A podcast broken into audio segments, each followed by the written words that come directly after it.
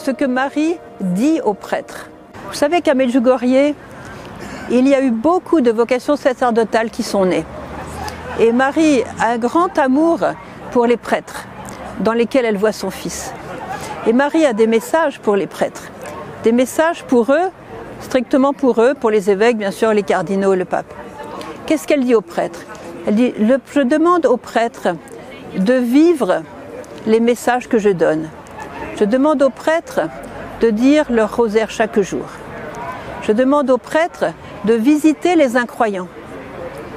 Je demande aux prêtres aussi de se conformer à ce que demande l'Église, soit dans la célébration liturgique, soit dans les sacrements, enfin voilà, de se conformer à ce que demande l'Église. Ça veut dire ne pas faire leur truc à eux, rajouter des choses, supprimer des choses, faire leur sauce. Voilà.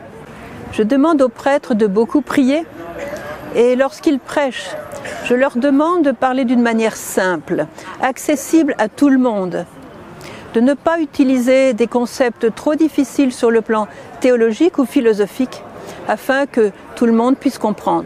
Le père Slavko, qui était un prêtre éminent, hein, ici à Medjugorje, qui a formé vraiment les gens à la prière, son père spirituel disait que lorsque tu prêches, pense que tu as devant toi un enfant de 4 ans.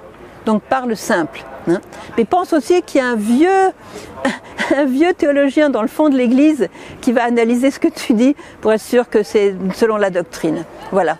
Donc le prêtre, vous voyez, Marie passe devant le prêtre pour ouvrir les portes. Et plus un prêtre va être avec Marie, plus il va être inspiré et calme dans son ministère. Les prêtres aujourd'hui sont débordés, mais ceux qui sont avec Marie ne sont pas débordés parce que Marie surtout s'il prie le rosaire, Marie va ouvrir les portes qu'ils ne peuvent pas ouvrir tout seuls. Marie va leur préparer le chemin, elle va préparer le cœur de ceux à qui ils vont s'adresser.